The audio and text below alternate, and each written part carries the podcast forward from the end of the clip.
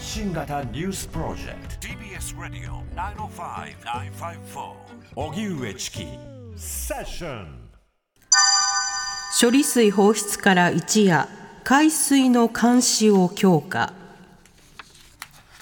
東京電力福島第一原発にたまる放射性物質トリチウムを含むアルプス処理水の海洋放出の開始から一夜明けた今日。環境省は海水中の放射性物質の濃度を調べるモニタリングを始めています。分析の結果は今日夕方にも公表する予定です。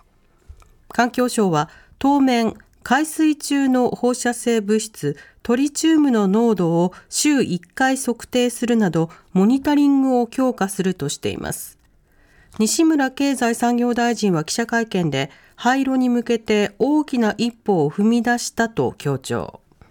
また西村大臣は中国を念頭に科学的根拠のない輸入規制の即時撤廃を政府一丸となって求めていくと述べました。中国は24日に日本産の水産物輸入の全面停止を発表。香港政府も福島や東京など10都県の水産物輸入を禁止しています。和歌山沖で貨物船衝突、1隻が転覆し、2人が行方不明。第五管区海上保安部などによりますと、昨日午後11時40分ごろ、和歌山県沖の紀伊水道でリベリア船籍の貨物船と日本の貨物船が衝突し、一隻が転覆しました。転覆したのは日本船籍の貨物船、泉丸で、金属スクラップを積み、千葉県から岡山県内に向かっていたということです。乗組員男性5人のうち30代から70代の3人が救助され、いずれも意識はあるということですが、50代の船長と60代の一等航海士の行方が分かっておらず、海上保安部が巡視船やヘリコプターで捜索しています。トランプ前大統領が高知施設に出頭。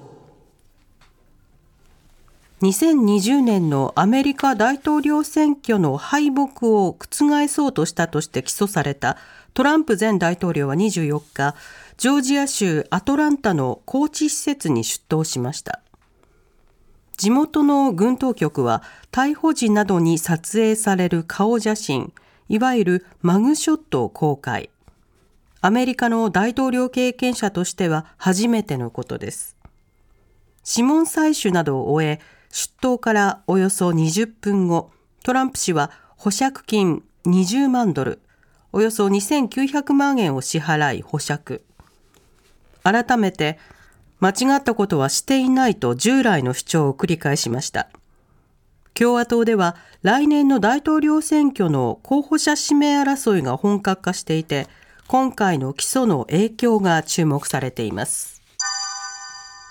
プーチン大統領、プリゴジン氏が死亡したと認識。ロシアで墜落したジェット機に乗っていたとされる民間軍事会社ワグネルの創設者、プリゴジン氏について、プーチン大統領は、家族に哀悼の意を表したいと述べ、事実上死亡したとの認識を示しました。また、プーチン大統領は、私が頼んだ時には必要な結果を出したと振り返った上で、墜落原因をめぐっては捜査当局が調べを進めているとするにとどめています。一方、アメリカの国防総省の報道官は墜落について一部で報じられている地対空ミサイルによる撃墜との見方を否定。ウォール・ストリート・ジャーナルの電子版は24日、墜落は暗殺計画の結果との見方を報じました。こうした中、ウクライナの国防省情報総局は24日、ロシアが一方的に併合したウクライナ南部のクリミア半島に特殊部隊が一時上陸したとして映像を公開しました。ロシア側と戦闘になり、相手側に死者も出たとしています。TBS ラジオ。TBS ラジオ。荻上チキ。荻上チキ。Session 東京23区の8月の消費者物価指数2.8%上昇東京23区の消費者物価指数は8月中旬時点の速報値で去年より2.8%上昇しました。燃料価格の下落や電気・ガス代補助により光熱費が下がっていて、上昇幅は先月より0.2ポイント縮小しています。ただ、食料品の値上がりが依然として大きく、プリンや卵が30%以上大幅に上昇。訪日観光客の増加や国内旅行の需要増加を背景に宿泊料も18.1%上昇しています。東京23区の指数は来月22日に公表される全国消費者物価指数の先行指標とされています。大谷翔平選手指名打者で出場継続。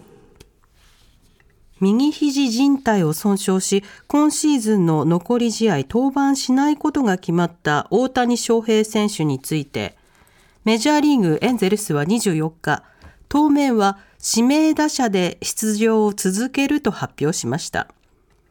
25日からニューヨークで行われるメッツとの3連戦に向けた遠征にも同行し、初戦で先発するメッツの千賀滉大投手と対戦すればメジャー初対決となります。大谷選手は今シーズン両リーグトップとなる44本のホームランを放っており、日本人初のホームラン王獲得が期待されています。TBS Radio 荻上チキセッション TBS Radio 905-954